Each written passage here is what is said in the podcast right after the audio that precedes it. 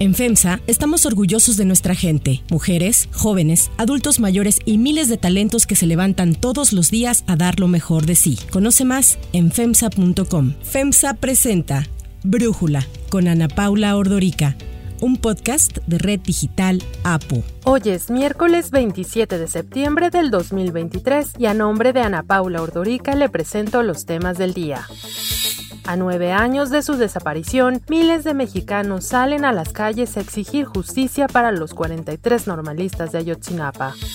Marcelo Ebrard escala la queja contra el proceso interno de Morena, ahora ante el Tribunal Electoral. Más de 180 personas se registraron para las nueve candidaturas de Morena a los gobiernos estatales. El INE define los topes de gastos de campaña de los candidatos del 2024. Segundo debate entre aspirantes a la nominación presidencial republicana en Estados Unidos. Pero antes, Ana Paula nos presenta el tema de profundidad. Habla Vladimir Putin. Conozco a Prigozhin desde hace mucho tiempo, desde principios de los 90. Era un hombre con un destino complicado y cometió algunos errores graves en su vida, pero logró los resultados que necesitaba para él mismo y cuando le pedí que lo hiciera, por la causa común como estos últimos meses. El 23 de agosto pasado, exactamente pues hace un mes, el avión Embraer en el que viajaba Yevgeny Prigozhin, el líder del grupo Wagner, y varios de sus hombres de confianza, cayó en la región de Tver, al noroeste de Moscú. Hay diversos reportes han apuntado que esto no fue un accidente, que fue el presidente ruso Vladimir Putin quien ordenó derribar este avión. La muerte de Prigozhin permite a Putin fortalecerse, según algunas ópticas, pues con eso logró mostrar un ejemplo de que esto que hizo Prigozhin de liderar al grupo mercenario que dirige al Wagner Group para llevarlos a la capital del país, a Moscú, y desafiar al presidente es algo imperdonable para alguien que lleva 23 años en el poder. Entonces, la muerte de Prigozhin, cuando se da dos meses después de esta rebelión que él lideró contra la cúpula militar rusa y contra el propio Putin, nos deja muchas preguntas eh, sobre, pues, ¿Quién es Putin? Si este asesinato marca la decadencia del Estado ruso o el fortalecimiento de un mafia-estado con Putin precisamente al frente. El análisis.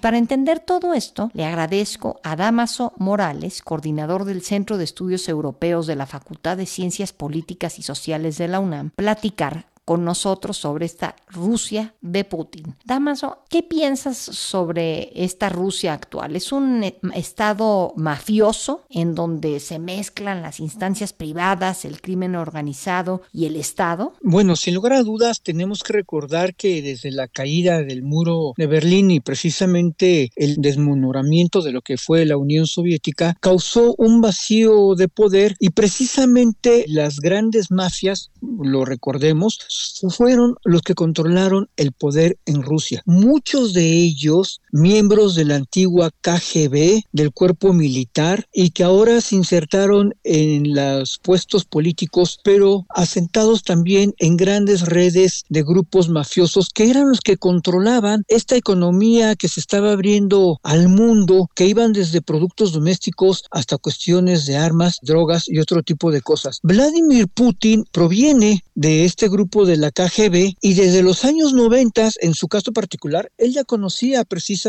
a Yevgeny Prigozhin. Era una amistad eh, de muchísimos años y que evidentemente nos muestra cómo en, en los hechos algunos grupos mafiosos como el que encabezó, sin lugar a dudas, Prigozhin se instauró, digamos, en los alrededores del poder público y político formal. Esto es, sin estar dentro del mismo, formaban parte de este poder político. Es lo que vemos precisamente en esta lectura de la relación de Vladimir Putin con Yevgeny Prigozhin. Ahora, en este tipo de relaciones me da la impresión de que casi es como un tema de una película, en donde lo más importante para quien ostenta el poder es la lealtad de quien está cerca y que cuando esa lealtad se rompe, pues no importa lo cercano que hayan sido, ¿no? Prigozhin pudo haber sido el chef de Putin, pero su rebelión fue imperdonable ¿no?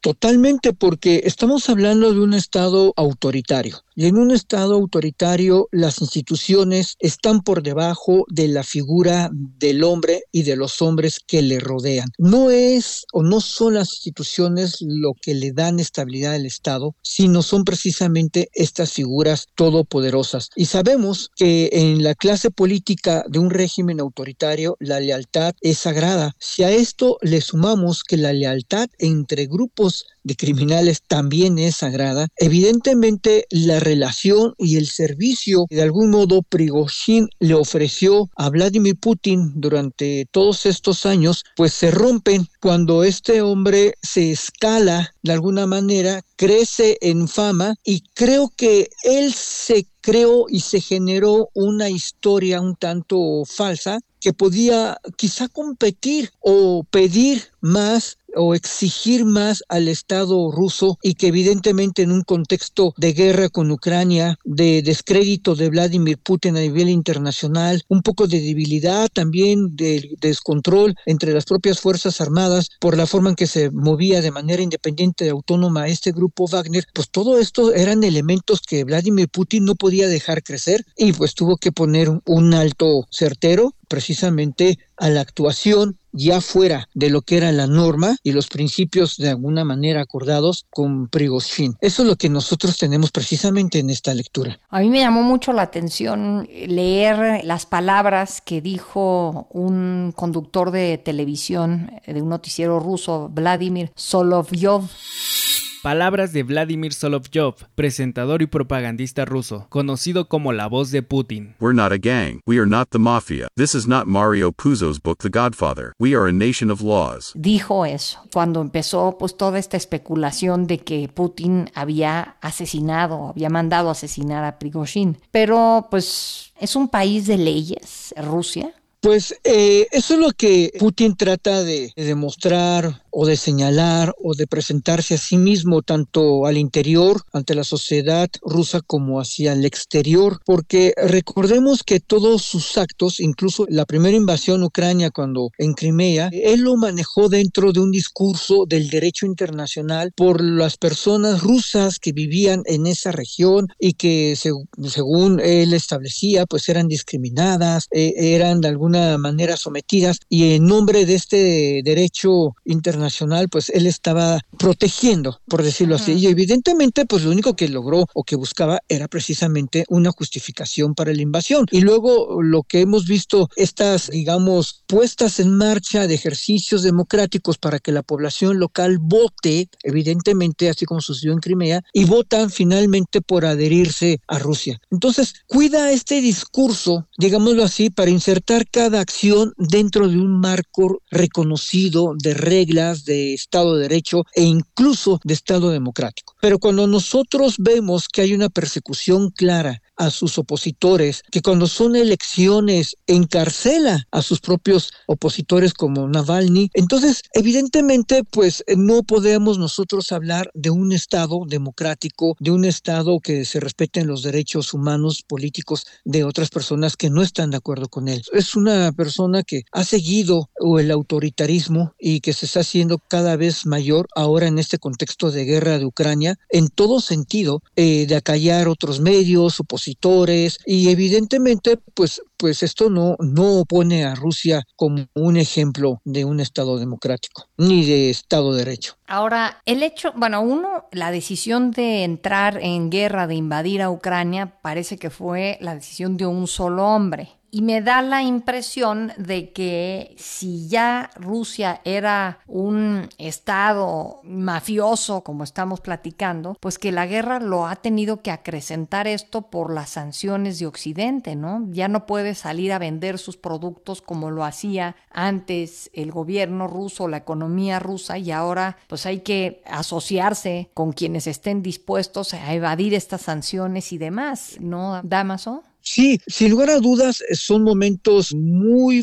complicados y muy complejos para Vladimir Putin, para la economía rusa y para el pueblo ruso. Pero, sin embargo, las sanciones no han tenido el efecto que Occidente pensaba en un principio. Por el otro lado, hay una enorme cantidad de activos todavía en bancos europeos occidentales que están ahí las cuentas, están congeladas, pero no han sido tomadas. Esto es, Occidente no ha querido dar este paso de, de apoderarse o de tomar estos activos, estos fondos. Los tiene congelados, pero están intactos. Esto también nos habla un poco de la visión de Occidente en términos de que no puede de tomar también todo ese dinero sin que haya quizá una disrupción de los mercados internacionales, los mercados financieros, por un lado. Por el otro lado, el juego perverso que ha jugado Vladimir Putin con el acuerdo sobre alimentos, pues evidentemente lo que ha causado es una inflación en el sector alimenticio y como es un sector muy sensible, pues repercute en otros sectores y por ello no sorprende las noticias del Fondo Monetario Internacional, de la OCDE, respecto a las tasas de inflación que se pueden prever de nueva cuenta en países occidentales, en Europa y también en América del Norte. Evidentemente le está jugando a este juego de incrementar los precios, pero cuando nosotros hablamos de países que ya están en situación de hambruna, pues evidentemente lo menos que quieren es que esta situación de hambruna en sus países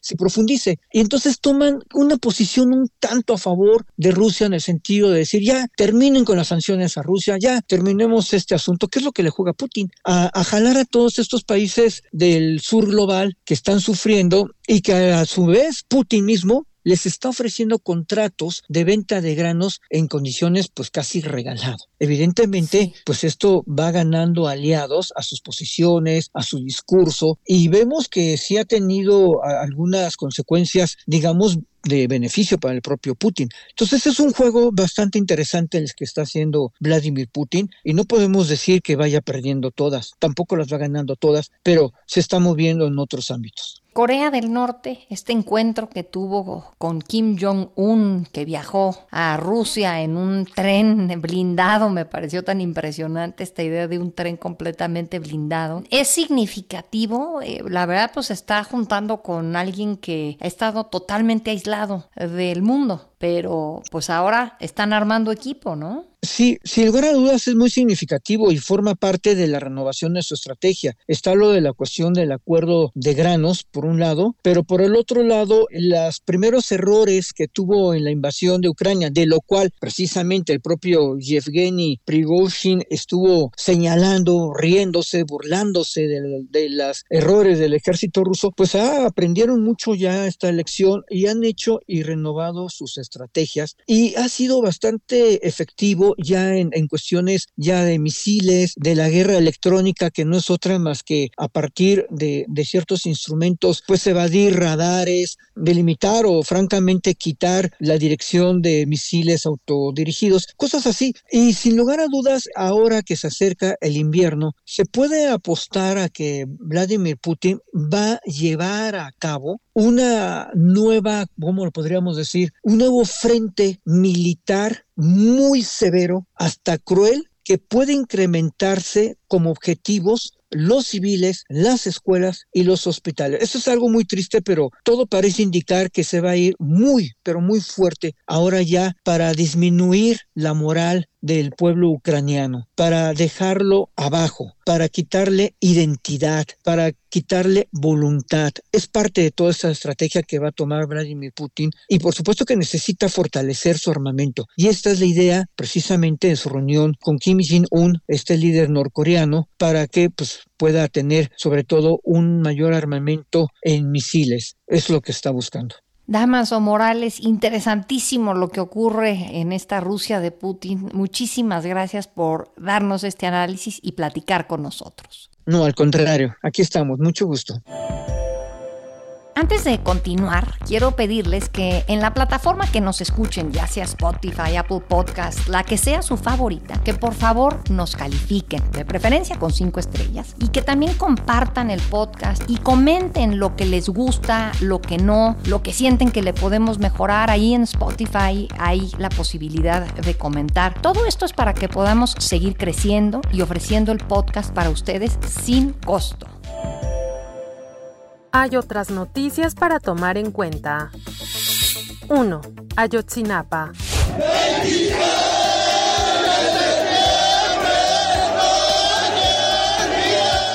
Ayer se cumplieron nueve años de la desaparición de los 43 normalistas de Ayotzinapa. Como sucede cada 26 de septiembre, se registraron diversas movilizaciones en el país, las principales en la Ciudad de México. Los familiares de los normalistas encabezaron la marcha principal, la cual salió del Ángel de la Independencia en Paseo de la Reforma y avanzó hasta la plancha del Zócalo Capitalino, donde los recibió un Palacio Nacional amurallado con vallas metálicas de 3 metros de altura. El contingente llegó al Zócalo y desde ahí ofrecieron un mensaje sobre la ruta que habrán de seguir luego de su desencuentro con el gobierno federal, quien aseguran volvió a cambiar la versión de lo ocurrido con sus hijos. Así habló Vidulfo Rosales, abogado de los familiares. Los padres, las madres de familia dieron una lucha sin cuartel ni tregua para debilitar el anterior régimen, para que llegara este gobierno. Salieron a la luz las complicidades, salieron a la luz las irregularidades de las instituciones, la corrupción del gobierno anterior y gracias a eso llegaron. Y nosotros, compañeras, compañeros, nos hemos mantenido fiel por décadas a la lucha de la izquierda, a la lucha de abajo. No podemos aceptar que nos coloquen del lado equivocado. No podemos aceptar que nos coloquen del lado de la derecha porque hemos caminado abajo y a la izquierda. El presidente Andrés Manuel López Obrador admitió ayer tener diferencias con las familias de los 43 normalistas en relación al rol del ejército en la desaparición, atribuyó a la desesperación y a la mala información de los abogados y asesores de los padres su insistencia de cuestionar a las Fuerzas Insisten de que el ejército no está cooperando, que quiere que no se sepan los hechos. Yo no estoy de acuerdo con eso. El abogado salió a decir desde luego respeto su punto de vista, no lo comparto, de que lo que se le dijo aquí fue algo muy similar a la llamada verdad histórica. Creo que exageró, se confundió, porque nosotros tenemos principios, tenemos ideales y hablamos con la verdad. Tras el noveno aniversario, esta mañana el subsecretario de Derechos Humanos, Población y Migración, Alejandro Encinas, presenta el segundo informe de la presidencia de la Comisión para la Verdad y Acceso a la Justicia del caso Ayotzinapa. 2. Ebrard al Tribunal Electoral.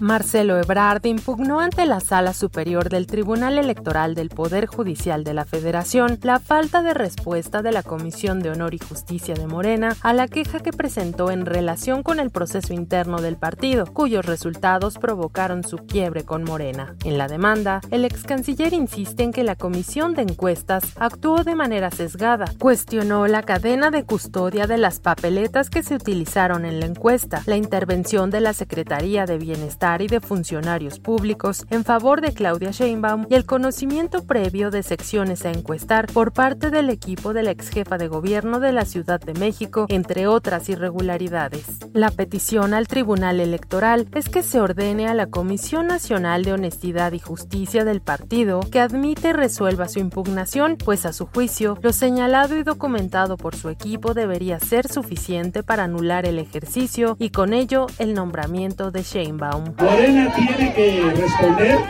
y corregir. Que no nos hablen de unidad a toda costa porque es lo que se usaba, perdón que lo diga, en el PRI antiguo. La unidad y la disciplina están por encima de las convicciones, decían. Entonces, algunos de los que aquí estamos y muchas y muchos de ustedes lucharon contra eso. La unidad se da, claro que es importante mantener la unidad. Si nosotros no quisiéramos mantener la unidad, no estaríamos hoy esperando la respuesta de Morena, estaríamos fuera haciendo campaña. 3. Pelea entre morenistas.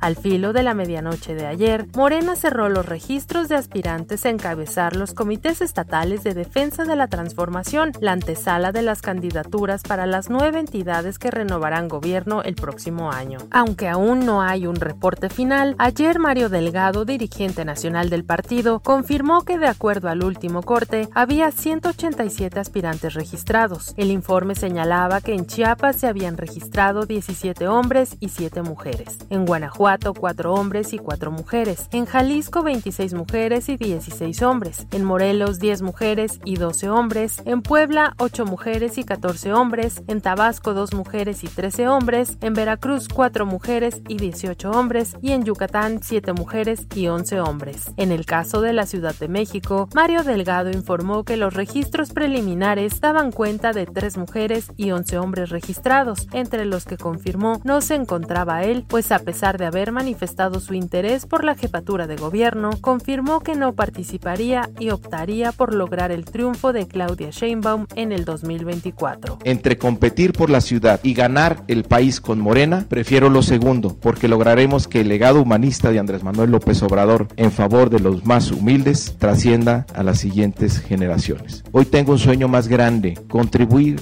a que por primera vez en la historia una mujer sea presidenta y que consolide el proceso histórico de transformación nacional. 4. Dinero para las campañas. La Comisión de Prerrogativas y Partidos Políticos del INE aprobó el acuerdo por el que se fijaron los topes de gastos de campañas de los candidatos a la presidencia, diputados y senadores del próximo año según lo expuesto en el acuerdo y conforme a lo que establece la ley electoral, el tope máximo de gastos de campaña será equivalente al 20% del financiamiento público establecido para todos los partidos en el año de la elección presidencial. Si consideramos que el INE determinó que para el 2024 los partidos políticos tendrán 3.300 millones de pesos para gastos de campaña para los cargos federales, los candidatos a la presidencia podrán gastar casi 661 millones de pesos. En la pasada elección presidencial, los candidatos tuvieron un tope de casi 430 millones de pesos, lo que equivale a que esta ocasión tendrán 200 millones más que hace seis años. Para las precampañas, los aspirantes a la candidatura presidencial podrán gastar hasta 85.9 millones de pesos. Los candidatos a diputados tendrán un tope de 2.2 millones y el tope para los candidatos a senadores estará entre los 4 y los 44 millones de pesos de acuerdo a la entidad que representen. 5. Debate republicano.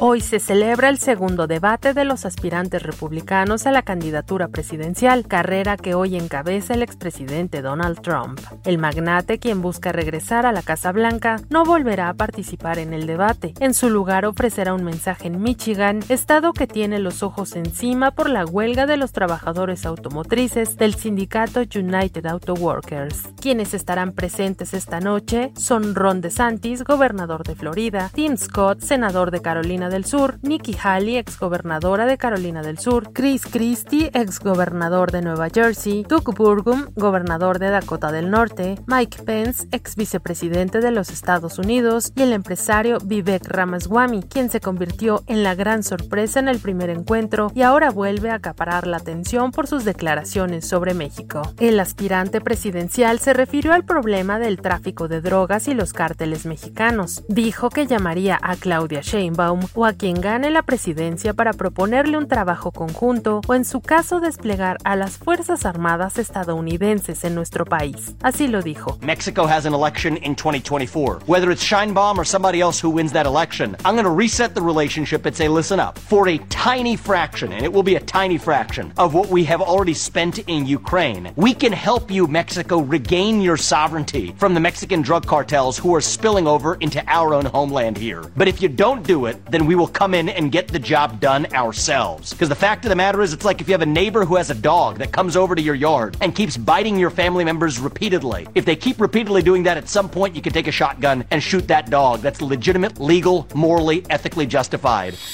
Para cerrar el episodio de hoy, los dejo con música de Avril Lavigne. La cantante y compositora canadiense Avril Lavigne está cumpliendo 39 años hoy. Avril Ramona Lavigne comenzó su carrera musical en diciembre del 2000 cuando un productor, L.A. Reid, se interesó en ella tras escucharla presentarse en una librería. La cantante ha lanzado 7 discos de estudio, ha vendido 62 millones de álbums y ha colocado 6 sencillos en el número 1 a nivel mundial. La revista Billboard la agregó a la lista de los 100 artistas más populares de la de los 2000 en Estados Unidos.